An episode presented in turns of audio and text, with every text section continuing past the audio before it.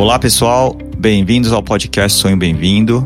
Eu sou o Dr. Lucas Amakami, especialista em produção humana e médico da Vida Bem-vinda. Esse podcast é produzido pela Arte Academy, com apoio da Vida Bem-vinda, e tem o foco de trazer para você o que há de melhor e mais atualizado na ciência da reprodução humana, com a nossa experiência clínica do dia a dia. Acreditamos muito na força da boa informação, e o nosso objetivo é ajudar quem precisa atingir o sonho de ter um filho, através de conteúdos de qualidade reunidos por quem trabalha com infertilidade. E agora, segue o nosso episódio de hoje.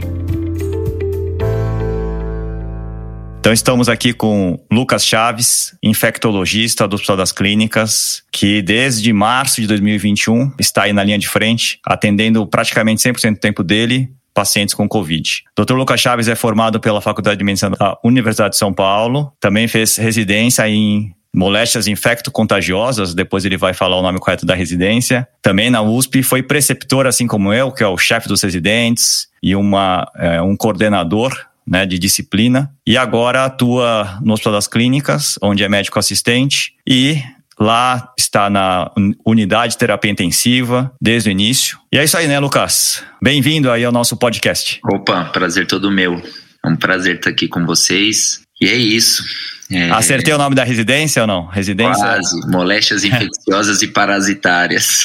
Parasitárias, exatamente. E você está há quanto tempo na atuando. Quando é que você fez a sua residência mesmo? Eu fiz entre 2010 e 2012, preceptoria 2013, e desde sempre eu tô lá vinculado ao HC, né? Há 10 anos nessa, nessa, Há nessa 10 luta. anos nessa área. E atuo, enfim, eu sou um infecto bem geral, mas eu gosto do paciente internado, então já tem aí uns 5 anos quase que eu sou assistente da UTI, que a gente tem uma UTI especializada em infectologia lá no departamento, né, de infecto e Jamie, né? E essa UTI a gente já é referência para casos graves, por exemplo, de tétano, a gente é referência para qualquer caso de doença tropical. É, nós fomos a referência do surto de febre amarela entre 2018 e depois também 2019. Lembro é, bem. Então, lembro todos bem. os casos graves de febre amarela naquela época eram direcionados para a nossa UTI. É uma UTI pequena, mas a gente, na prática, a gente lida muito com isso o tempo todo. E aí, claro, desde o começo, quando começou a chegar o coronavírus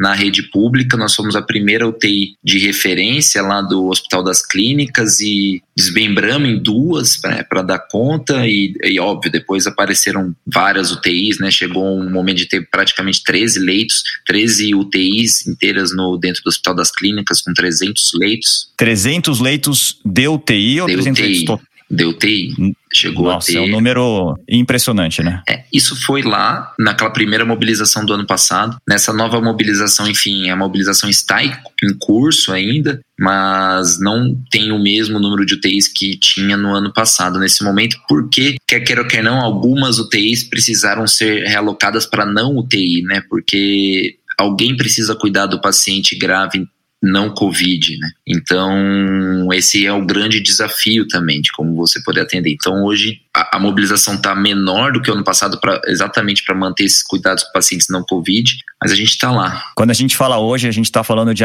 início de abril de 2021. Eu acho que no início de março, quer dizer, talvez no início de março você já imaginava isso, mas eu vou fazer uma pergunta para você. Se você, como médico, é, infectologista imaginava viver o que você está vivendo hoje na sua vida? Primeira resposta é sim, mas eu não quero que seja uma resposta óbvia. É, é claro que ninguém pensa em viver uma situação como na prática, né? Mas como infectologista, a gente sempre soube que as pandemias, elas, as epidemias, e aí uma pandemia, elas vêm e vão. E na prática, eu já lidava com epidemias de dengue, a gente lidou com epidemias de zika, a gente lidou com epidemia mais leve de sarampo, mas aí febre amarela no meu contexto foi algo muito é, impactante, né? Se as pessoas, por exemplo, se o TI é cansativo, um plantão de UTI hoje é cansativo lidando com Covid, na febre amarela a gente teve no primeiro ano uma mortalidade de em torno de 70, quase 80% de mortalidade porque nós é éramos a referência de casos graves, então era absolutamente desgastante, mas óbvio, num micro-universo, né, nem se compara. Então sim, a gente sabia que uma pandemia iria acontecer, É, uma questão de tempo, são quase 8 bilhões de pessoas no planeta, com um movimento cada vez maior de acessar todos os rincões, né, de urbanização. Então isso ia acontecer mais hora ou menos hora, óbvio que não esperava algo nesse impacto e nessa magnitude, não nesse momento. Mas a gente já sabia. Lucas, mas é inacreditável a gente andando todo mundo de máscara, o planeta Terra. É inacreditável, né? Completamente. Sem poder se encontrar, sem poder ter essa socialização aí. É impressionante. Eu, eu realmente, na primeira vez que a gente viu gente andando de máscara na, máscara na Paulista, um dos meus sócios falou: gente, apocalipse, tô vendo gente de máscara na Paulista. Isso foi começo de março, meados de março. E agora, se você vê alguém sem máscara, você acha estranho. É muito louco, né? O que para mim é mais louco desse cenário todo é quando eu me pego assistindo filme e de repente no meio do filme, às vezes me dá uma certa angústia que eu vejo alguém no meio de um show e alguma coisa sem máscara, eu Aí você para, você fala, calma, volta. Aquele é o normal.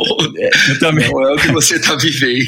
Eu vi um, filme, um, seriado na HBO que eu adorei. E aí o pessoal tá numa, num barco gigante, assim, um barco, um iate enorme, mas todo mundo junto, jantando. Eu falei assim, isso não é meu, como assim? E, e era o normal, né? Era uma coisa normal para aquele seriado, enfim, é, é muito estranho. E você tem alguma e hoje já está mais esclarecido o início de tudo, Lucas, realmente foi em Wuhan, isso já está claro para todos os, os experts? Sim, então só para complementar, né, toda vez que você via algum grande epidemiologista ligado a grandes epidemias falando de potenciais de doenças emergentes, o coronavírus sempre estava entre os dois, três primeiros a serem citados. O próprio Bill Gates tem uma palestra falando do coronavírus.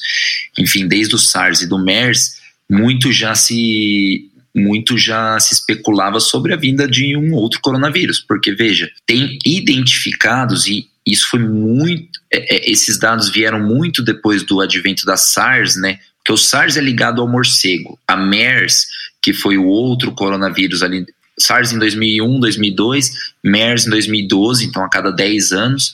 A MERS mais ligada aos dromedários e camelos, mas na SARS, quando viu esse link biológico com o morcego, começou um processo de investigar, enfim, cavernas, especialmente na China, mas ao redor do globo. E hoje a gente tem centenas e centenas de coronavírus catalogados, são duas grandes famílias de alfa coronavírus e beta coronavírus, centenas, e exatamente por esse catálogo, por ir atrás disso, em 2000 e começo dos, da década de 2010, teve uma, um do, uma das identificações desses catálogos de eles, basicamente eles entravam nas, nas cavernas, coletavam fezes de morcego e saíam analisando o PCR de, e, e amplificando, identificando coronavírus coronavírus novo. E foi identificado um RT, um coronavírus, eles deram o nome de RT123, se eu não me engano. E esse é o genoma mais próximo do SARS-CoV-2 que a gente conseguiu achar. Então dá aí uma proximidade de 96, 97%, o que é muito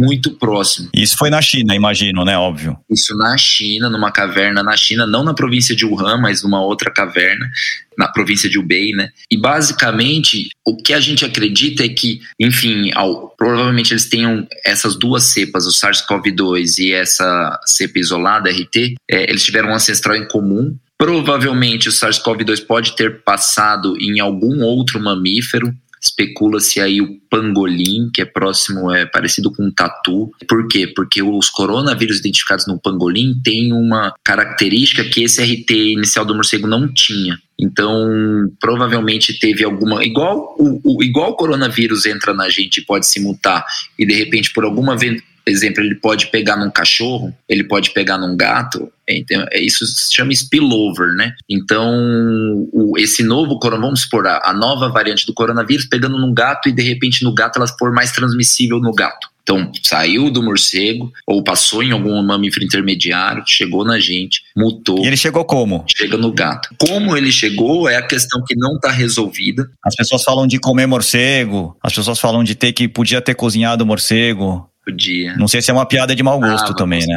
ter cozido. É, essa é. Mas quando você olha o mapa, se você olhar, teve um artigo do New York Times, mas tem várias revistas que eles colocaram de uma forma muito incrível, porque quando você olha o mercado de o mercado de, de, de Wuhan. do mar, o mercado de Wuhan, de animais, Primeiro, você tem uma concentração de todos os animais ali vivos e mortos. Então, você tem uma circulação. Tem um laboratório por perto também, mas não precisa do laboratório entendeu? Então, assim, basicamente, o mercado, se você pegar o mercado, o mercado ele é a 200 metros, 200 metros de uma estação de trem que é altamente movimentada. E o Wuhan, apesar de não ser uma cidade tão importante na China, se você colocar no mapa, o Wuhan fica exatamente na posição central do país, do continente chinês, né, do país chinês. É, então, o Wuhan é, é como se fosse um Viracopos, uma Uberlândia de, de lá, é um centro logístico. Então, é um hub. É um hub logístico, exatamente. Então, por ali, a quantidade de voos nacionais, internacionais, de trens que saem, e o mercado está uma posição muito ao lado é, de uma estação de trem, e por ali, a, uma primeira pessoa que é contaminada por via respiratória, primeiro, está na China, alta densidade populacional. Segundo, cai numa malha ferroviária que é altamente fervilhada e que é altamente descentralizada. Então, tem várias conjunções. Agora, pode-se falar que de repente esse vírus estava guardado num laboratório lá e saiu e tem um mercado? Até pode se falar isso. Agora, o que não dá para falar é, é, pouco provável que a gente vai conseguir chegar nessa causa. A causa, para mim, ela é muito tranquila em relação a ser animal, porque veja, H1N1 foi assim, foi dos porcos em fazendas do México, é, gripe aviária, quando acontece em Hong Kong, são assim, lugares com. É, então, a gente tem muitos imersos assim com os camelos. São lugares de tempestade, são tempestades perfeitas que acontecem em lugares. São muitos exemplos que a gente tem na história dessa transição de spillover, né, entre o animal e o humano, e aí acontece num lugar altamente povoado sai. O que não dá para falar que o homem modificou geneticamente e construiu essa cepa. Então, assim, o homem poderia até de repente ter um coronavírus guardadinho lá e de repente soltou. Isso, enfim, isso daí a gente não vai, acho que a gente não vai chegar nessa nunca no porquê. Tem uma teoria da conspiração eterna aí, né? O problema da teoria da conspiração é quando ela começa a entrar que as pessoas modificaram o vírus para fazer isso. Não há nenhum indício disso, né? Porque o que acontece? Não tem como você modificar um código genético sem deixar rastro. Então, para você cortar um DNA, você precisa usar algum primer que vai lá e corta, no caso um RNA, que corta em algum lugar. Então, quando você faz isso, você vai ter que inserir um código. Esses códigos eles são relativamente semelhantes para cortar. Então você deixa rastro. E o mundo inteiro está amplificando o genoma. Não tem como você me enganar se eu tenho um laboratório. Eu sou a Esther Sabino, que é a mulher que mais publica é, de genoma do, do coronavírus aqui no Brasil. É, ela vai pegar o genoma de um RNA, de um vírus, de uma pessoa que está aqui, vai amplificar e ela vai ter o código genético. Ela vai ver. E as pessoas, e tem muito geneticista bom e, e, e você não tem esses rastros que costumam ter. Então é muito plausível e outras pessoas subestimam a natureza demais quando entram nessa nessa linha conspiracionista, porque você está achando que o, o, ser humano ele é mais hábil de modificar um código genético que, uma, que a natureza que está aí há bilhões de anos fazendo isso. Fazendo isso e fazendo bem feito, né? Fazendo muito bem. Lucas, e a gente veio aí então, veio a primeira onda, todo mundo ficou preocupado, realmente houve um impacto enorme no nosso mundo, mas ninguém esperava o que está acontecendo agora, desde é, fevereiro, vai março, mas é, especialmente aqui no Brasil, de 2021. Eu acho que o Brasil é um, um, país que saiu um pouquinho, talvez vai um pouco Inglaterra também, mas tiveram uma segunda onda muito forte. A gente teve uma segunda onda muito forte. E eu queria entrar um pouco nisso aí, dos motivos, o que aconteceu. O que, que aconteceu com a gente? Hum, ninguém esperava, entre aspas, né, né, Xará? Primeiro, em primeiro lugar, toda vez que você vai olhar algum vírus respiratório novo, quando ele entra numa população que é vulnerável e você vai olhar a dinâmica de transmissão, a gente tem o exemplo do influenza, da gripe espanhola, depois novamente a influenza H1N1. Lembrar que é a mesma, tá? É H1N1, a gripe espanhola, só que ela ficou quietinha, ficou nos humanos até a década de 50, ficou quietinha nos porcos, e aí nos porcos em 2009 voltou para os seres humanos, alta concentração de porco, alta concentração de gente, pimba. Então toda vez a gente sabe que a segunda ou a terceira onda varia conforme, principalmente as duas primeiras, segunda ou a terceira onda são piores. Então a gente sabe disso. Porque a primeira onda, e dá pra, assim, óbvio que todo mundo fala em terceira, tem gente já querendo falar em quarta, mas via de regra o que a gente tá vivendo agora é a segunda onda aqui no Brasil. É o que a gente viu, né? Pelo menos. É, exato. E então, assim, o que a gente vê é que a primeira onda, ela vai ter um impacto, óbvio que o impacto de cada onda vai ser conforme a circulação, mas o que acontece? Na primeira onda, você tem menos hotspots, você tem menos pontos quentes epidêmicos, men menos centros epidêmicos. E a primeira onda ela serve para espalhar e formar vários novos centros epidêmicos. E aí o que acontece? A gente já sabia que a segunda onda ia vir, assim como a gente sabe que essa onda agora vai começar a passar e vai vir uma próxima. Isso é sabido. Toda vez que eu converso com você, eu não sei se eu fico feliz de estar tá tendo conhecimento ou fico angustiado.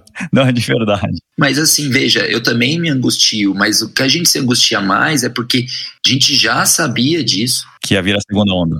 É, veja, eu não estou querendo ser prepotente aqui falando que a gente já sabia de tudo, tá, não sei o quê, mas estou falando, isso é previsível. É, o, o, vírus já, vários vírus respiratórios já fizeram isso pra gente, tinha várias pessoas falando ali, vai aumentar de novo. Isso, e aí o que acontece? E aí que ficou, foi cada vez mais previsível. Ao invés da gente conseguir aprender com a primeira onda e efetivamente criar medidas ou como sociedade caminhar de uma forma mais unida, digamos assim, a gente fez exatamente o contrário. A gente foi cada vez mais polarizando, tornando as questões relacionadas à proteção contra o coronavírus e ao cuidado contra o coronavírus cada vez mais politizada, cada vez mais politizada, e aí a politização está desde a prevenção, está desde o tratamento. Então, esse estímulo quando você tem a primeira onda fervilhando, espalhou vários casos, e aí você tem a manutenção, porque a população ficou perdida. Quando você tem um governo federal que fala uma coisa, mas os governos estaduais e municipais estão falando outra,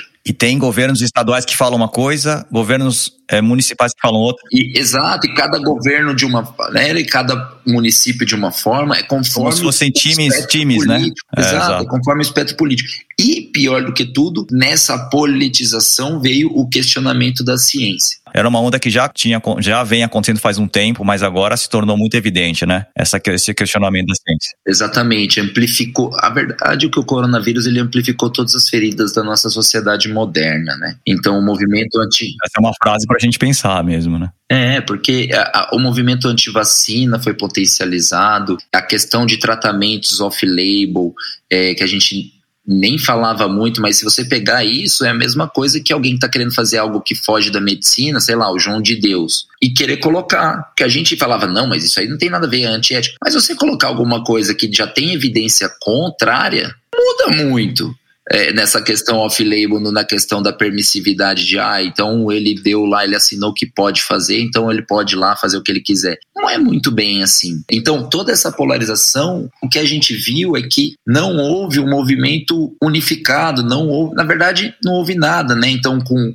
quando a gente começou e de, depois que o Mandetta saiu, foi quando a gente viu essa curva que a gente começou a ficar cada vez mais previsível a piora. E veja, Aí as pessoas podem falar, ah, Lucas está politizando aqui. Não, não, eu não quero politizar. É um exemplo bem prático. Quando o Mandetta saiu, parou de ter boletim diário. E eu não tô, eu tenho várias coisas contra o Mandetta. Tô falando só pontualmente ali na pandemia que a gente conseguiu ver bastante essa diferença. Quando sai o, o primeiro-ministro, a gente viu nitidamente que começou, parou de ter boletim diário. O site do ministério ele interrompeu as, as informações atualizadas que a gente tinha. Veja, em doenças infecto-contagiosas, quando você, toda doença infecto-contagiosa é doença de notificação compulsória. Para que, serve a notificação compulsória? Ela serve exatamente para a gente, sociedade, todos os atores da sociedade, olharem para aquilo, verem o que está acontecendo e participar das soluções de política de saúde pública. E óbvio que uns mais, outros menos. Quando você para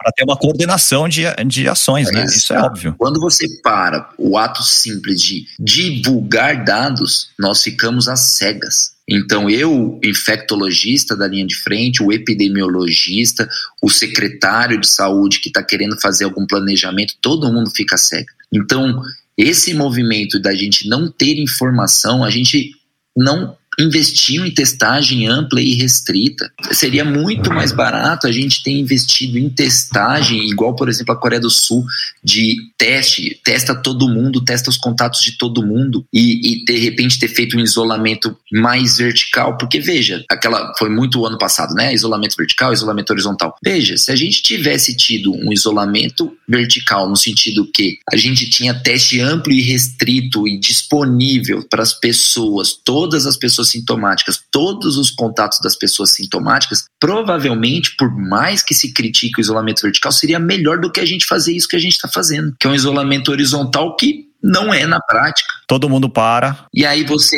diz que isola horizontal, o que não isola, você dá um feriado prolongado, né? Só que as pessoas vão para a praia, na praia circulam na praia, porque o jovem que foi para a praia não vai deixar de ir para um luau na praia. Os, os, mais velhos podem até ficar na casa, mas o jovem vai para a praia. Então todo mundo circula. Então esse isolamento não serve. Você dizer que faz quarentena, faz lockdown, não faz. Porque você olha, e, e é nítido para quem é de São Paulo, se você sai na rua, não diminui praticamente nada o trânsito nessas últimas semanas. Existe uma questão, a gente vê muito, pelo menos eu, assim, né, vejo muito reportes do Sírio e do Einstein, e existe uma tendência já nesses hospitais privados de redução de, é, de curva, né? Da redução da taxa de. É, estava num ascendente de internações, agora está num descendente, pelo que a gente viu. Como é que está isso no Hospital das Clínicas hoje, Lucas? Está, está, num, tá, está começando a querer cair? O problema é que está muito represado. Então, está muito represado. Então, o que eu posso falar para você é que está caindo, está caindo a fila de UTI. Mas, assim, continuam tendo muitas pessoas esperando vaga de UTI. Então, na prática, para as pessoas que estão esperando vaga de UTI, não faz muita diferença, entende? Exato. Então, porque a referência está lotada. E, e, e esse é o grande problema do coronavírus, né? Que desde sempre a gente sabe, o paciente que interna e é grave, ele fica muito tempo grave. Eu tive um paciente é, o ano passado que é um herói, um verdadeiro herói. Esse sim, ele internou, ele ficou quatro meses internado, quatro meses e meio internado, sendo que foram três meses e meio de UTI. Ele só ficou mais de três meses numa UTI. Saiu, foi de alta, foi uma vitória. Mas é isso, o, o, paciente ele, ele é muito grave, ele demora muito para melhorar. Então, isso acumula demais. Você acha que essa curva vai cair rápido? Essa é a minha dúvida. Vai cair mais rápido do que o ano passado. Vai cair mais Com rápido. Com certeza. Né? Por quê? Porque a gente está diante de uma cepa mais transmissível. É, seguindo o que aconteceu em Manaus, né? Não, porque a gente está diante de uma cepa mais transmissível. Ah, faz sentido. Todo mundo pega, pega mais rápido. rápido. Por isso que a gente está vendo um colapso muito mais intenso do que o ano passado. Porque essa cepa, estima-se, você tem dados aí de pelo menos duas vezes mais transmissível. Duas vezes mais transmissível. Tem gente já é já falando... enorme para uma cepa que já era transmissível antes. Por isso que é, pegou mas tem gente, terra, né? tem gente falando de 6 e 7 vezes mais transmissível com dados experimentais, né? não são dados clínicos. Agora, e isso piora tudo, porque se você tem uma cepa mais transmissível, você vai é, impactar muito mais o sistema de saúde. Então, não é que a mortalidade, se você tem uma cepa duas vezes mais transmissível, não é que a mortalidade multiplica por dois. Provavelmente a mortalidade multiplica por quatro, por cinco. Por quê? Porque é muito mais gente chegando, é muito menos mais profissional de saúde cansado para dar conta de tanta gente. Não dá, não dá. O sistema nesse momento está falido, ah, está colapsado. Isso é a nível nacional. Tá óbvio que alguns lugares muito mais que outros, mas aqui em São Paulo está colapsado. Já vem aí umas duas, três semanas. Porque uma coisa é aparecer na notícia que não, não está em colapso, quando você vai lá e de repente olha tem 200 pessoas esperando o leito. Eu não sei qual é o critério de colapso deles. São 200 pessoas que não têm leito de UTI, que precisariam de leito de UTI. Exato, que estão num lugar que não tem condição de ofertar o leito, a assistência que ela precisa. Ponto. Então a gente já está nisso desde o começo de março desde o começo de março. É óbvio que estava mais desmobilizado e houve uma mobilização maior, mas independente disso, o, uma cepa mais transmissível faz impactar muito mais. Então, ela vai embora mais rápido, mas isso não quer dizer que a gente precisa esperar tão rapidamente que o número de eh, leitos na UTI vai diminuir tão rápido. Então, eu explico um pouco melhor. É, provavelmente na o que a gente vê agora na UTI do Sírio, na UTI do Einstein, nesses hospitais privados, é que de repente, porque elas sentem muito mais rápido esse declínio. Por quê? Porque é muito inchado com pacientes que vieram de fora, tanto o Einstein quanto o Sírio. Então eles são muito inchados com pacientes que vieram de fora e às vezes de outros estados. Não, Manaus já reduziu, Manaus reduziu agora já, né? Reduziu, mas igual aconteceu ano passado, né? Manaus ele é a curva natural de infecção. Manaus teve o pico e o colapso em abril e maio do ano passado, em junho acabou, e aí fica até novembro, dezembro, bem até que veio a cepa P1, e aí em dezembro veio e janeiro, fevereiro colapsou, mas já passou de novo.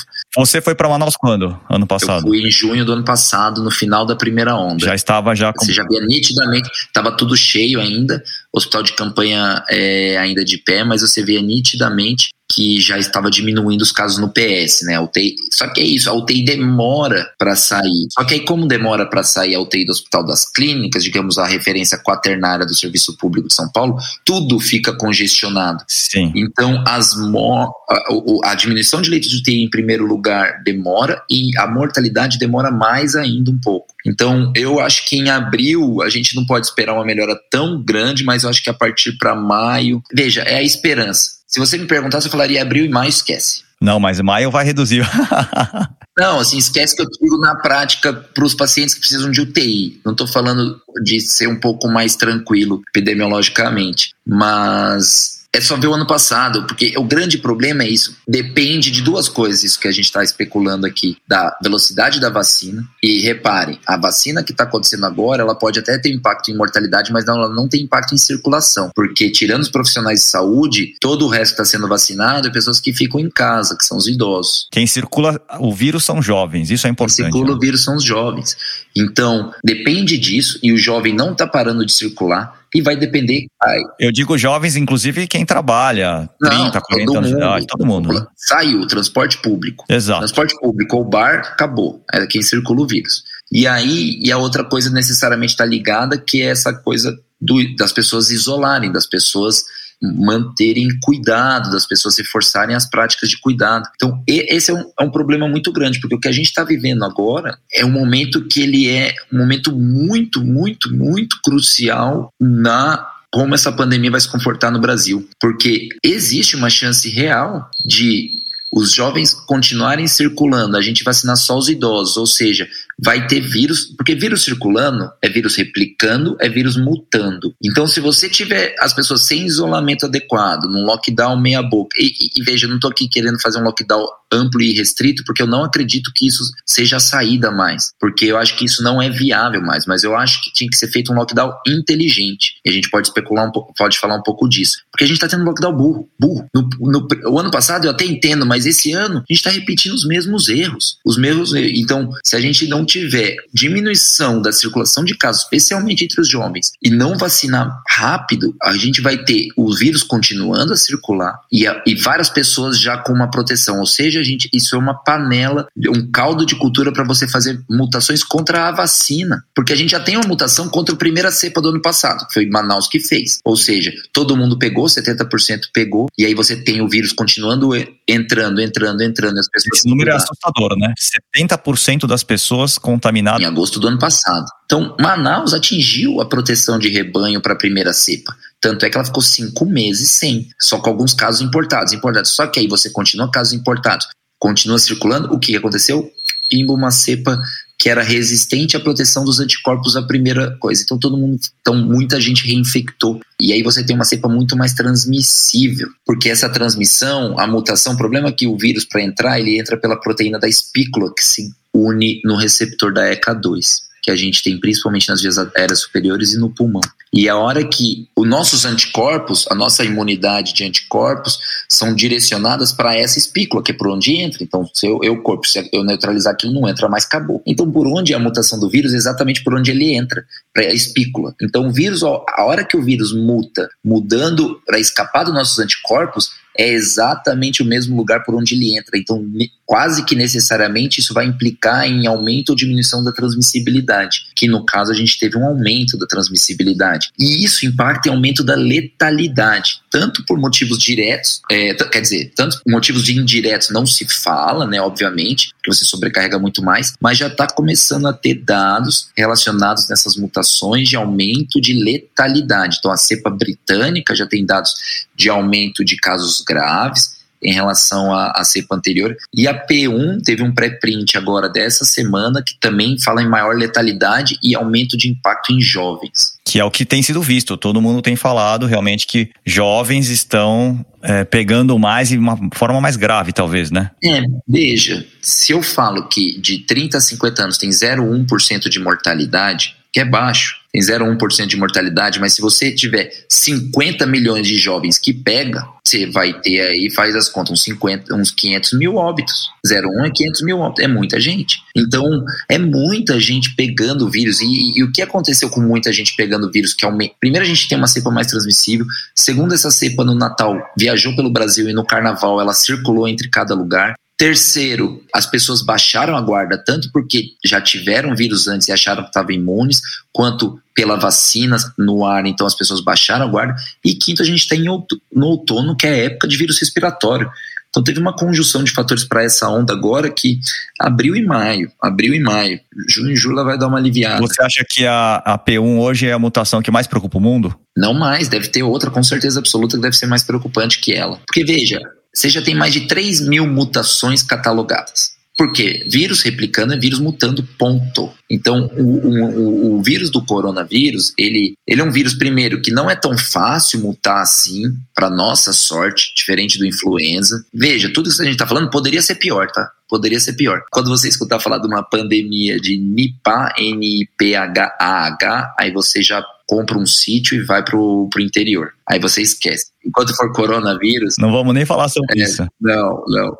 Quando você tem o vírus multa, ele são, eles são 30 mil pares de base. Ele é um código genético único de 30 kilobases. Então são 30 mil bases nitrogenadas alinhadas. E ele tem uma série de mecanismos, porque ele é um DNA relativamente grande para um RNA, né? Relativamente grande. Então ele tem uma série de protetores para estabilizar o código genético. Então ele muta a carga de 2, 3 bases por mês. Então você vai mutando, até que de repente pode acontecer uma mutação que isso não é pensado, porque as pessoas falam assim, não, que vírus sacana. O vírus não é sacana nada. O vírus está lá circulando no Manaus. De repente ele tem uma, aparece uma linhagem dele que escapa a quem tem anticorpos contra o, o, a linhagem anterior. Então, a partir desse momento, essa linhagem próxima vai começar a dominar e ela vai ser preponderante. Que é o que aconteceu hoje. Hoje a, a, o P1 é a é preponderante é... no Brasil. A gente tem muito mais dados porque, de novo, a gente está às escuras no Brasil. Né? A gente não tem dados, a gente não sabe, a gente fica especulando. Mas se a gente pegar a cepa britânica, que também é mais transmissível, a gente sabe hoje que a partir do momento que ela chega em um lugar, em um mês ela vira 80%, ela vira preponderante. O Fleury deu, teve um evento do Fleury online e eles falaram que as, quando eles faziam essa genotipagem, né, eles tinham aí praticamente 100% hoje em São Paulo de SARS-CoV já P1. Então, realmente, acho que. Ela é, ela é a cepa que está causando esse colapso nacional. Só que qual é o problema? Igual ela já tem, com certeza já tem outras. Por quê? Porque a pressão positiva por mutação continua. Agora é muito engraçado, porque você vê isso, a gente já sabia de antes, é, com os outros coronavírus, há uma evolução convergente. E o que, que é isso? Então, você tem mutações aqui que são parecidas com a mutação sul-africana e você tem uma mutação nos Estados Unidos que é parecida com a mutação britânica, porque os mecanismos são mais ou menos parecidos de evasão. A lógica deve ser a mesma, né? A lógica é muito parecida. E aí, a cepa sul-africana e a cepa P1 são as que mais chamam a atenção. Por quê? Porque elas têm muito mais mutação nessa proteína da espícula, do spike. Então, isso as torna muito mais é, importantes em termos de poder evadir a proteção prévia. E quando eu digo a proteção prévia, não é só também de reinfecção, é o tratamento de anticorpo monoclonal ou plasma convalescente porque o plasma convalescente ele é feito com pessoas que têm anticorpos a cepa antiga. Então, não só para proteção individual para infecção, como para tratamento de pessoas que vão ser infectadas por aquela cepa. E pior, até por letalidade possível. E mais ainda, escape da vacina. Por quê? Porque todas as vacinas, a maioria das vacinas, e aí a Coronavac é a única que não dessas que estão aprovadas, todas elas são direcionadas para a espícula. Todas a Sputnik, a Janssen, a Moderna, a Pfizer e a da Oxford. Elas apresentam a espícula ou não? Na verdade, não, né? Elas apresentam todas elas de, ou por adenovírus, ou com vetor viral adenovírus, ou com RNA com o código da, da espícula, né? Às vezes eles botam do RBD, que é o Receptor Binding Domain. Geralmente eles botam um adjuvante para estimular linfócito T, mas a maioria ela é focada na proteção de anticorpos contra a espícula. E é por aí que a sul-africana evade, é por aí que a P1 evade. A P1 com mais mutações até que a sul-africana. E aí a gente tem dados alarmantes, por exemplo, a gente tem dados da AstraZeneca, né, a vacina da Oxford, você já tem dados clínicos, porque toda vez que você fala em dado laboratorial tem que ter uma ressalva. Um dado laboratorial, exemplo, cloroquina, dado laboratorial, cloroquina, dado clínico. Você já tem dados clínicos publicados no New England Journal of Medicine, começo de fevereiro, de que eles viram a eficácia das vacinas lá na África do Sul. E aí eles começaram a fazer genotipar, genotipar, genotipar para ver quem tinha P1. E a eficácia de quem tinha recebido a da Oxford contra P1 foi de zero. Zero. Não teve nenhum caso que deixou de ser protegido porque tinha recebido a AstraZeneca. Ou seja, você está falando que há dados científicos clínicos falando que a vacina da AstraZeneca, Oxford, não protege contra P1. Contra a sul-africana. Ah, sul Esse dado foi com a sul-africana, foi um trial, foi uma corte lá na África do Sul. Aqui no Brasil a gente não tem esse dado, Lucas. A gente não tem dado clínico, a gente tem dados experimentais que sim impactam, mas esse é o problema, você tem que ter o dado clínico, porque se eu falo que experimento impacta na produção de anticorpos, a gente sabe que tem muito mais além de anticorpos na jogada. Tem célula natural killer, tem linfócito T. Pode ser que por outras maneiras a vacina seja eficaz. Exato, tem que ter calma, mas a P1 tem mais mutações do que a cepa sul-africana na Spike. Então, isso gera um temor. A Coronavac teria essa vantagem por ser vírus inteiro inativado. É um vírus antigo também. É, é, toda vacina, não, mas é vírus antigo. Ela, a forma como ela é envelopada, a forma como ela é feita a cápsula dela do, do vírus inativado, ele estimula muito pela cápsula é, é, imunidade de anticorpos. Então, por mais que seja vírus inteiro, ela tem um estímulo grande por imunidade de anticorpos, o que pode permitir o escape vacinal também. Então a gente está de olho, isso é um temor já é um temor da gente estar tá vacinando devagar demais. Agora imagina poder estar vacinando e não servir para as cepas que estão circulando. Então, cenas dos próximos Eita. capítulos. Lucas, é esse é o tipo de coisa. Esse negócio da AstraZeneca com a P1 é aquela coisa que ninguém quer falar sobre isso, sabe? Ninguém. Eu não quero reverberar, eu não quero reverberar isso. O governo muito menos quer reverberar isso, é porque é, é um risco real é um risco real, mas realmente bota nossas esperanças, dá uma quebrantada. É duro. Bom, agora eu vou entrar na parte que é o nosso foco aqui, que é na mulher. Tanto que quer engravidar, porque, porque o, o tema do podcast é, é este, né? Devo engravidar ou não agora? Quanto à mulher grávida, eu acho que eu vou começar pela grávida, citando aqui um dado do CDC, publicado em 2020 ainda da Laura Zambrano, onde foram estudadas mais de 400 mil gestantes, não, na verdade 400 mil mulheres, perdão, dessas 23 mil estavam gestantes, e o dado mostra realmente que existe um aumento de internações em UTIs, eles colocam de 10, é, 10 para quem está gestante versus 3 a cada mil casos e risco de, de maior é, necessidade de ventilação invasiva. Lucas, queria ver como é que você vê esses dados, se você realmente enxerga assim ou se você acredita que é, é um dado, é, quer dizer, o dado é esse, óbvio, né? Mas isso na prática, como é que funciona? Primeira coisa, toda vez que a gente for falar desses números, né, de números relacionados a gestantes, a gente tem que ter, tomar muito cuidado que os dados que a ciência gera, eles sempre serão dados enviesados. Então, para quem estiver escutando. Por que eu digo? Porque, por exemplo, eu vou falar da diferença entre mortalidade e letalidade. Porque às vezes as pessoas fazem muito. Se eu falo que a mortalidade de gestantes foi 1,5 vezes maior do que é, a mortalidade de mulheres da mesma idade não gestantes, as pessoas na hora assumem, então morre-se 50% mais. Não é isso pessoas têm que entender que mortalidade é diferente de letalidade. Então, letalidade seria o número real. O problema é que nós nunca, nunca saberemos o, o número real, porque para a gente saber o número real, a gente teria que saber todas as gestantes do, do país, com todas as gestantes quando pegaram coronavírus naquele país, todas aquelas que morreram, então você teria que ter um sistema extremamente bom. Então, toda vez que a gente fala em risco de. É, esses dados foram publicados é, do CDC, né? Você fala de três vezes de UTI, de quase três vezes ventilação mecânica. É, isso é três vezes a mais pelo denominador que a gente conhece. Que são Mas gestantes um... que têm sintomas. Que têm sintomas um e que procuram um serviço. Exatamente. E que procuram um serviço. Então, por quê? Porque esse número ele é muito enviesado e geralmente ele tende a puxar para cima. Por quê? Porque geralmente, para complicar ainda mais, geralmente esses, os dados científicos são feitos de hospitais escola. É, e esses hospitais escola acabam sendo referência de gestantes graves. Então, você tem um número muito mais enviesado. Então, sim, o que nós temos é que gestantes têm maior risco de desfecho grave, com mortalidade, têm maior risco de desfecho é, de gravidade com intubação, com necessidade de UTI, o que era previsível se a gente olhar para, se a gente relembrar da, da, da, da pandemia do H1N1, é, gestantes sempre tiveram um fator de risco para infecções respiratórias. Você tem dados da pandemia é, do influenza em que você tem um odds ratio de admissão hospitalar para quem tem influenza comparado com quem não tem, de até sete vezes, 6,8.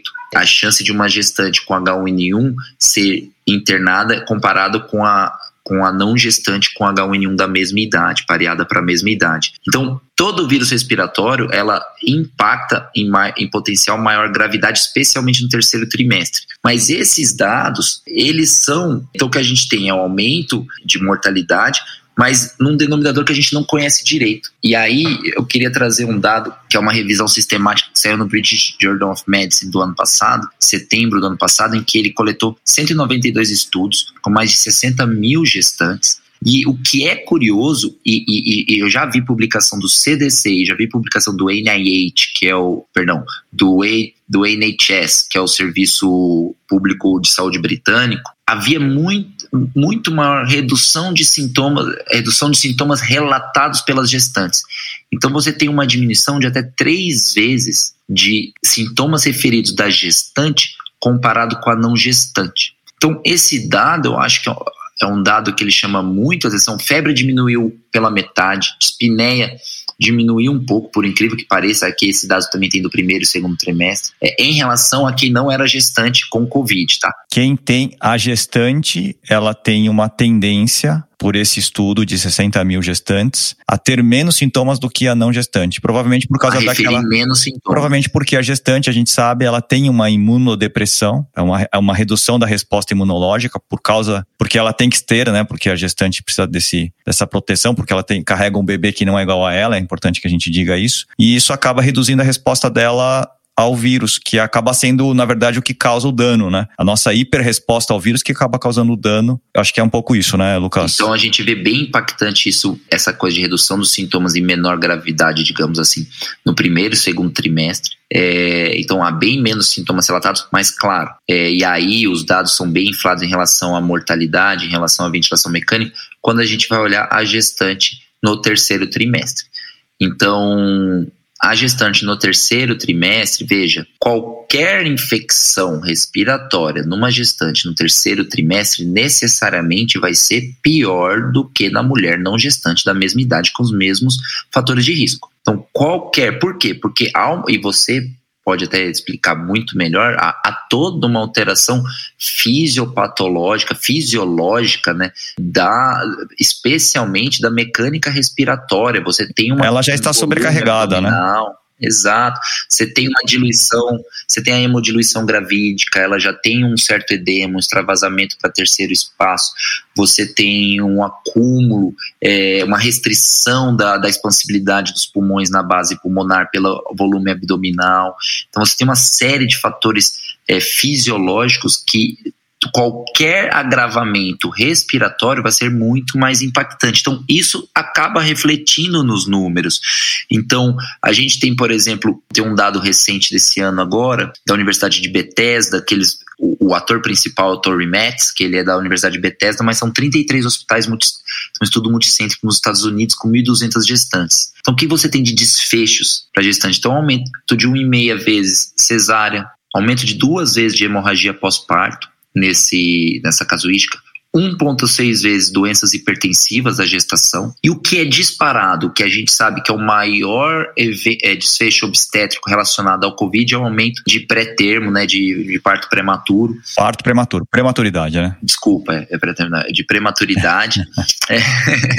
é. que você traz o termo em inglês que é preterm é. birth, mas realmente aqui a gente fala prematur prematuros. É, prematuros, é 3,5 vezes. Então, todos os lugares que você vai ver, aumentam o incidente de partos prematuros, mas aí a gente tem uma questão, por quê? Porque, por que que aumenta? Porque é muito mais fácil é, oferecer o suporte avançado para uma mulher, uma gestante, quando você retira o feto. Quando então, você não está mais por... grave, né? Exato, tanto por segurança. A sobrecarga não está mais ali. Né? Exato, né? não tem a sobrecarga, é mais fácil de ventilar, tem muito mais drogas que você pode dar que você não teria condições de dar se tivesse o feto lá dentro, de sedativos, etc. Então, isso acaba sendo enviesado. Mas toda vez, de novo, aí eu volto ao dado anterior. Toda vez que a gente olha esses números, aumento de um e-mail, isso, aquilo, tem que tomar cuidado que a gente provavelmente está vendo uma fração do mundo das gestantes com Covid. Existem eu vou, eu vou explicar isso de uma maneira mais leiga aqui do meu lado, que eu não sou infectologista, nem epidemiologista. Um, a gestante, ela costuma ser menos sintomática do que a não gestante. Então você deve ter um monte de mulheres gestantes que, tão com, que tiveram Covid e nem ficaram sabendo. Então, a provavelmente a letalidade do vírus ela é menor do que a relatada na literatura. Esse acho que é um dado importante, né, Lucas? É, exato. Dois, eu sinto de você, assim, um sentimento, queria saber que eu, sim, tem que tomar cuidado, a gestante é um grupo de risco, mas não é assim uma infecção que foi muito mais grave em gestante, como foi H1N1, talvez. H1N1 foi uma um quadro que pegou mais a gestante, né, Lucas? Sim, era visível nos hospitais, né? Chamava atenção. Assim, toda UTI que você via, você tinha uma, uma gestante. Eu estava na residência na época e internavam gestantes, ou estava no pós-residência, já estava preceptor, mas internavam gestantes o tempo inteiro na UTI, graves. A gente ficava sabendo de óbitos, era muito triste. Na época, realmente foi. A população em geral não, sentiu isso como a gente sentiu nos hospitais, né? Não, nada, nada. Então, entendo que realmente a gente tem uma infecção, principalmente quando no terceiro trimestre, no final. Porque no começo começo, realmente, a gente, e eu já tive muitas pacientes com Covid, realmente você não consegue perceber uma doença pior. Não é essa percepção que a gente tem, né, Lucas? Não. Primeiro e segundo trimestre, geralmente elas são bem oligossintomáticas, poucos sintomas. Poucos sintomáticas, poucos sintomas. Elas vão muito bem. Eu, óbvio que amostras individuais são enviesadas, mas eu tenho, você provavelmente tem uma amostra muito maior, mas é, é, engraçado é só comparar com o marido. Geralmente o marido é muito mais sintomático do que a gestante do primeiro trimestre. Muito mais. Agora, no terceiro trimestre, realmente, acho que tem que ter um esforço. As gestantes devem ficar mais isoladas, se cuidarem muito mais, porque realmente se pegar, pode ter, pode ter uma infecção e se tiver um acometimento pulmonar, isso pode trazer maior dificuldade por, pelo fato dela estar tá sobrecarregada já, né? Ter o bebê ali na barriga. Você falou até de mortalidade, né, Lucas? Na nossa, a gente fez uma live no. Está no meu Instagram, arroba dr.lucasyamakami. Você falou sobre uma mortalidade, eu até encontrei em torno de 0,5% a 0,2%. É, seria essa daí um número e é enviesado para mais provavelmente, né? Porque você tem, como você falou, uma subnotificação de gestantes com ah, Covid. É, porque a gestante que está em casa e está só com algum problema leve, que está sem febre, mas está com coronavírus, ela não vai atrás do diagnóstico e você não coloca na casuística. Sim, o dado que a gente tem mais é um dado de que eles fizeram, é um dado agora de fevereiro desse ano, né? Que eles juntaram dados do, dos Estados Unidos com o NIH, que deu essa mortalidade materna em torno de meio por cento, o que é muito alto se você pegar só meio por cento para Estados Unidos e Inglaterra. Mas de novo, de novo, tem essa, esse viés que a gente não está vendo um montante de gestantes. A gente tem um outro dado também do CDC que dá para também eh, estipular, né, de fazer todas as, as considerações, mas que de 2019 para 2020 aumentou em 15% a mortalidade materna nos Estados Unidos. Então tem esse impacto, mas também é muito mais gestante tendo um vírus respiratório. Né?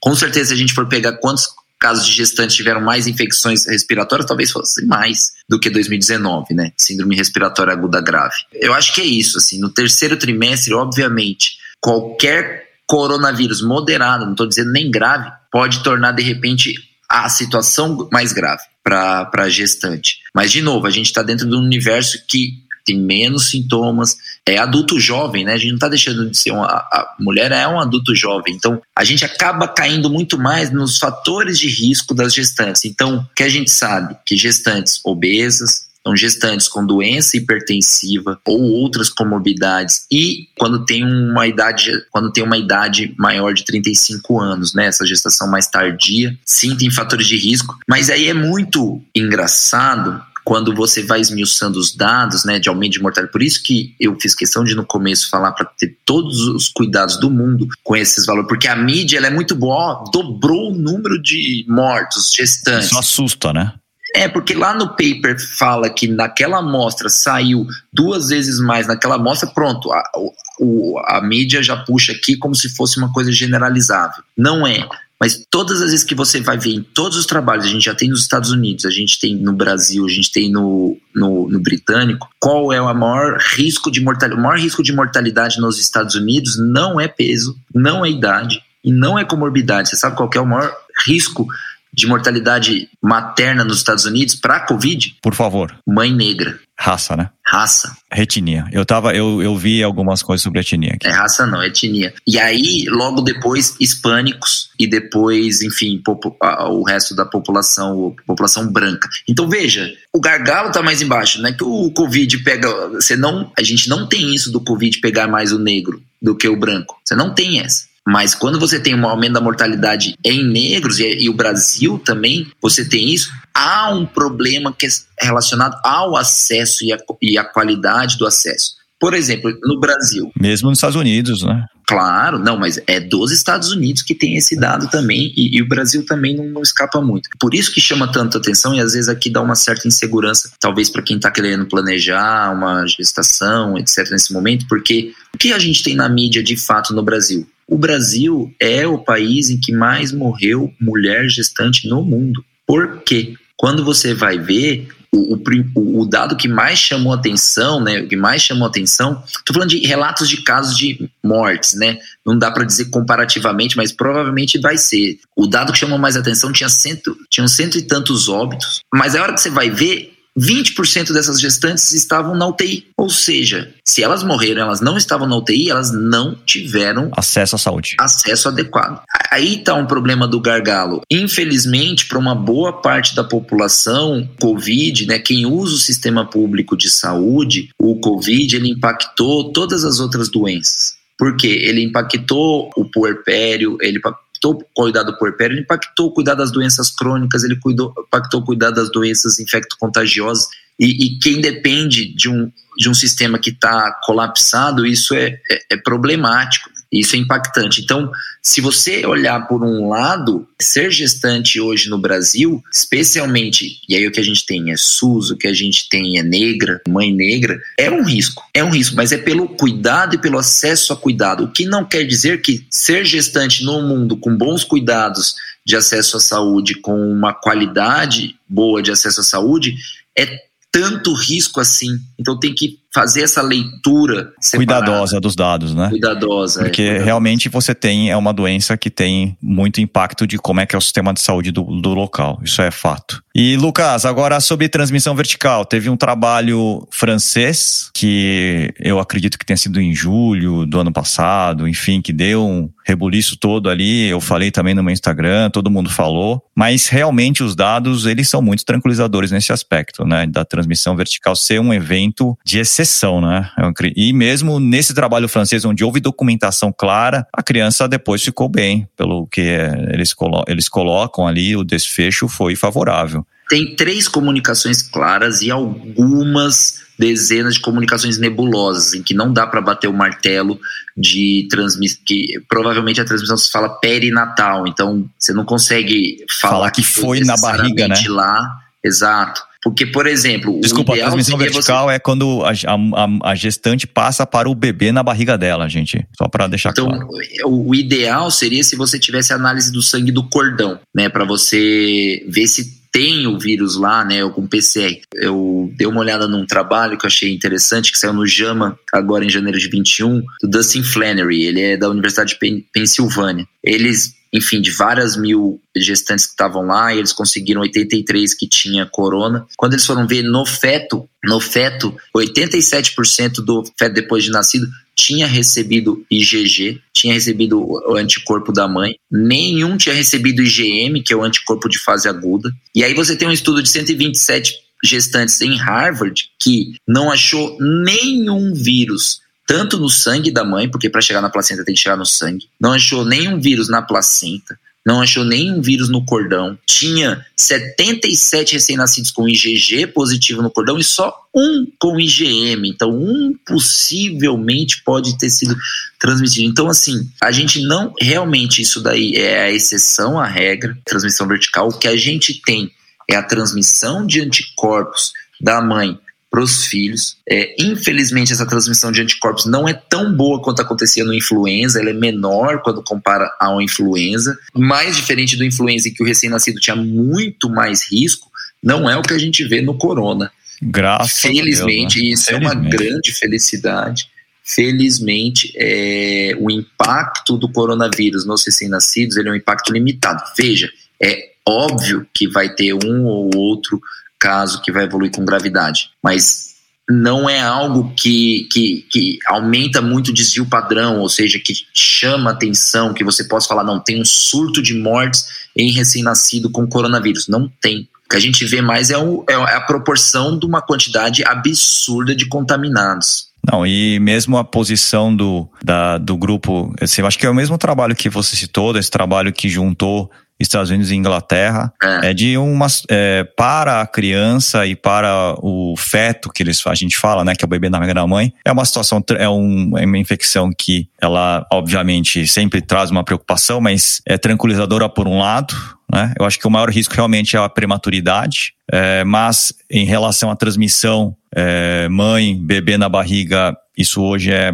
algo que para a gente é uma situação de exceção absoluta e óbito fetal e também é, ou da criança recém-nascida por Covid realmente é algo excep absolutamente excepcional, felizmente, né, Lucas? Acho que isso a gente pode ficar tranquilo, vai, né? Exato. Exato. Essa é uma Pelo boa. menos isso.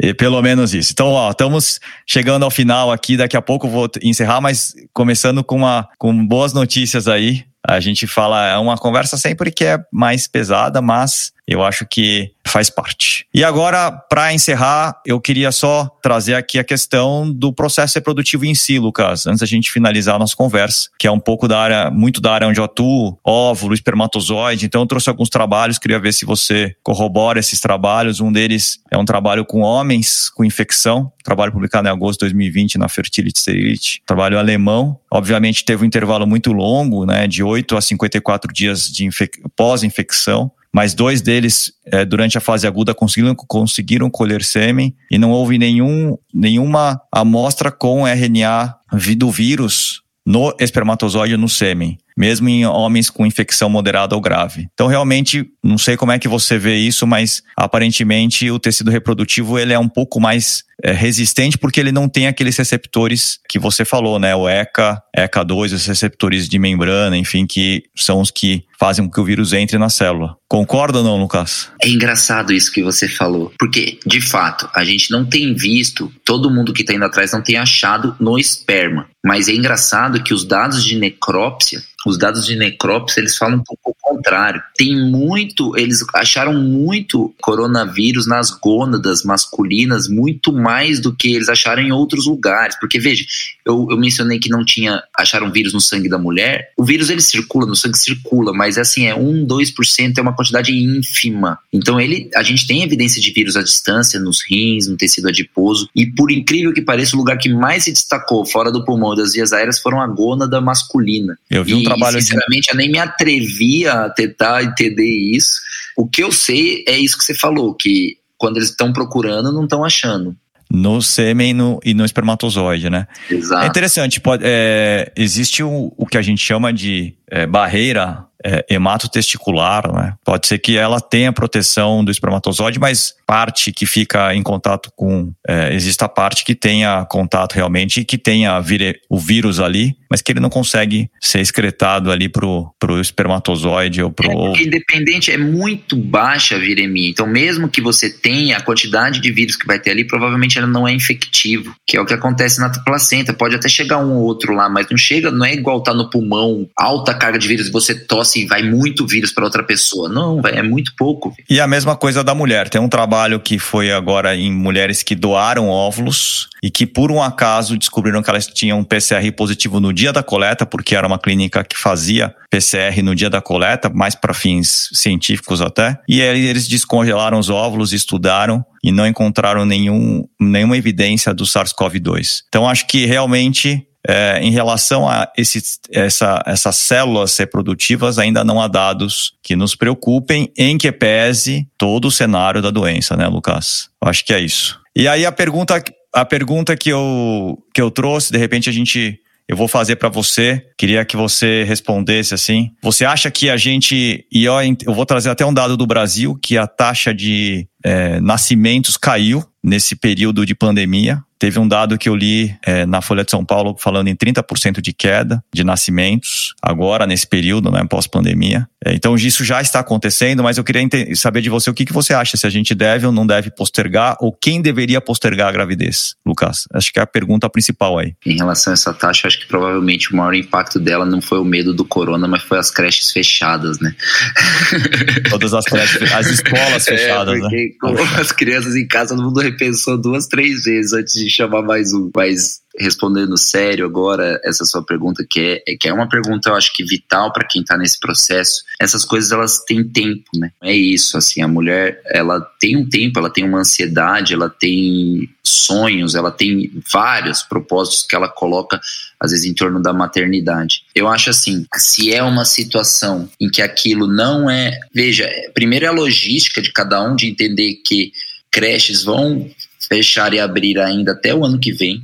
Isso vai acontecer. É, o ano que vem vai acontecer de novo, provavelmente. Eu espero que as escolas não, mas esse movimento de aperta e solta de novas ondas vai acontecer ainda. Esperamos que cada vez mais leves. Então tem a questão logística, tem a questão, eu acho, de entender cada mulher. Eu acho que cada mulher tem que fazer uma análise individual. Eu jamais faria uma, uma recomendação dela, não com os dados que a gente tem, não com os dados que a gente discutiu aqui, de maneira generalizável. Jamais faria isso. Por quê? Porque há uma expectativa. Então tem que entender um pouco dessa expectativa, óbvio, tem que entender da, das condições que você vai ter, enfim, de logística até com família, com, com outras questões, para entender que não é o corona em si, para a gestante não é esse bicho de sete cabeças, não é por ele necessariamente pela gravidade a ele que deveria ser feito essa, essa mensuração. É, é muito mais também por ele, que é muito mais toda o, o, o, que circunda a questão de ter uma pandemia. Então, assim, acho que se a mulher ela é jovem, se a mulher ela, ela acho que tem tempo para isso, porque a gente viveu um pouco disso na Zika também, né? A Zika houve queda, especialmente no Nordeste, houve queda. E na época eu achava muito justo, você não estava entendendo ainda o que estava acontecendo, ou era um vírus que dava microcefalia ou não dava, e as pessoas postergaram. É natural. Quem tem esse tempo para postergar, é razoável. Eu acho que essa análise é individual. Outras situações eu acho que tem que pesar da, da mulher, mesmo contra a idade, tem que pesar, por exemplo, se ela tem, se ela é obesa, se ela tem outros fatores de risco, especialmente que não estão controlados, então diabetes, hipertensão, etc. Entender que é, é importante controlar eles nesse processo. É, e aí, claro, eu acho que entra a questão, entendendo tudo isso, e sabendo que o vírus ele causa impactos, mas não é de longe o impacto que daria para fazer uma daria para fazer que daria para você colocar em conta tipo geral para todo mundo deixar de fazer isso, eu sinceramente acho que é isso, né? Eu estou enrolando para falar que a, a, a escolha é individual, conforme a expectativa e as condições. Eu entendo essa posição, porque é difícil você falar, olha, não é esse bicho de sete cabeças, engravidem. Isso seria uma atitude absolutamente responsável da sua parte. É, Do outro é lado, você falar, não engravidem, é, seria um, algo também longe do razoável, né, Lucas? Então eu entendo. Exato, é, avalie as condições e as expectativas. É, eu acho que essa que é, é o peso da balança. Mas assim, não, não colocar definitivamente não, não engravidar por hipótese nenhuma. Não, não é isso que a gente quer dizer aqui. Não, e é o que eu, depois das nossas conversas, de, de toda a reflexão e dessa vivência de pandemia, é que eu penso também. Eu acho que se a mulher tá super tranquila, se a mulher está super, o casal está super tranquilo, se ela é jovem, se não vai fazer diferença nenhuma para ela, ela tem 28 anos de idade, 25, ótimo, pode ter, esperar um pouquinho, por que não? Mas a gente atende muitas mulheres de 34, 35, 37, 38 anos de idade que estavam ali esperando o momento perfeito e agora veio essa pandemia e é óbvio que esse um ano, dois anos, quem sabe três anos vão fazer diferença. Então eu entendo realmente que é, aí eu não, ve não veria ou eu não adiaria essa tentativa. Lucas, queria agradecer e antes de encerrar, queria que você falasse aí é, um pouco aí do que você viveu esse ano, do que você espera, dos seus sonhos. Aí você tem sonho ainda, meu? Qual que é o seu sonho? Como médico, como pessoa? Vamos lá. Eu falo que eu coloquei uma foto sua no meu Instagram de camiseta regata, e as pessoas acharam que você estava surfando, mas quem se atentou à foto, na verdade, você estava no meio da batalha ali, do Xingu, da batalha contra a, a doença. É, aquela foi uma missão antes do corona, foi numa eu participo de uma ONG lá no Xingu. Tava trabalhando pé no chão. Pé no chão e de outra com outra capa não é a capa branca. Ah, não é. Tanto é que eu tava toda tatuagem de genipapo que eles mesmos fazem. Mas aí, o que, que você sonha aí pra gente? Vamos lá. Eu, sinceramente, eu acho que as pessoas têm que entender como sociedade que, independente do, dos políticos que estejam lá, eles, os políticos eles têm interesse na permanência deles no poder. Então, eles vão fazer situações em que é pelo voto e não pela vida. Então, independente do político, a sociedade tem que entender que só a sociedade que vai conseguir vencer essa situação que a gente vive agora. E uma sociedade dividida, muito por conta dos políticos, ela é complicada. Eu, eu realmente eu temo, eu temo pela pela maior divisão das sociedades cada vez mais. É um medo, né? Você pediu para falar sonhos, eu vou falar de medo, né? Sinto até culpado aqui. Mas eu acho que o seu sonho é que a gente tenha uma união. O medo é esse, que a gente vai caminhando para um processo de polarização cada vez maior. Eu quando eu falo que tem que fechar coisa, eu não quero que o comerciante ele passe fome, porque as pessoas colocam dessa, né, nessa, nessa lógica sofista. Não quero isso. Na verdade, eu não quero que 300 mil pessoas morram, eu não quero que vai morrer mais 100, mais 200 mil. Então, a ideia é, as pessoas têm que entender que é a sociedade que vai vencer ou não isso. Né? Por enquanto a gente está perdendo para o vírus como sociedade. Mas é só enquanto a sociedade entender que é toda ela e assim é todo mundo, é você na sua atitude com a sua ou seu diarista, os jovens na atitude, a hora que eles forem sair de casa e tiverem contato com alguém da família, é, é todo mundo. Não adianta colocar a responsabilidade também no outro, é todo mundo. E aí ah, eu espero de verdade que a gente tenha uma unificação e aí como Estado para melhorar isso e para mas nesse daí eu acho que infelizmente eu não acredito que vai acontecer. Por isso que eu acho que todos os votos têm que ser para a sociedade, que se a sociedade não entender isso e não dialogar, a gente não vai conseguir viver isso porque quanto menos a gente, quanto mais a gente polarizar e menos a gente controlar o vírus, mais vírus circulando, é mais vírus mutando e é pior. Então a gente não vai sair desse inferno dantesco que a gente está tá entrando. Então acho que é isso. No final, no fundo, eu sou um otimista ainda, viu? Pra você ter uma ideia como é que tá a situação. Mas é que você tá um ano nessa, nessa, nessa doença, né? Entendo isso. Agradeço aí a sua participação, agradeço a sua participação na, na live, agradeço a sua participação aqui no podcast e agradeço a participação na sociedade. Eu que agradeço. Como um agente de mudança, muito obrigado. Eu que só tenho a agradecer, Lucão agradeço mesmo. Eu acho que é, é, é isso, né? Quando eu falo de, da sociedade, é isso, é a gente tentar propagar isso que a gente está fazendo aqui, as pessoas fazerem disso um telefone sem fio, né? Que é isso. Lucas, e vamos lá, descansar. Um abraço. Um abraço, Lucão. Até a próxima. Tchau, tchau.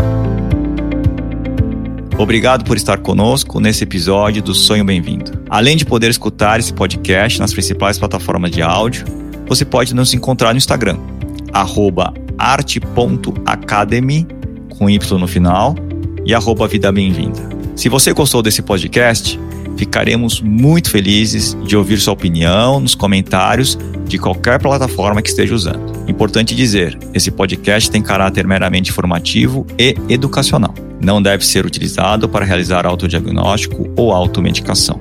O conteúdo não é feito para substituir a consulta com um profissional de saúde. Em caso de dúvida, consulte o seu médico. Somente ele está habilitado a praticar o ato médico conforme a recomendação do Conselho Federal de Medicina. Nenhuma relação médico-paciente estabelecida aqui nesse canal. E somos muito transparentes em relação aos conflitos de interesse e levamos isso a sério. Espero que tenham gostado e até a próxima.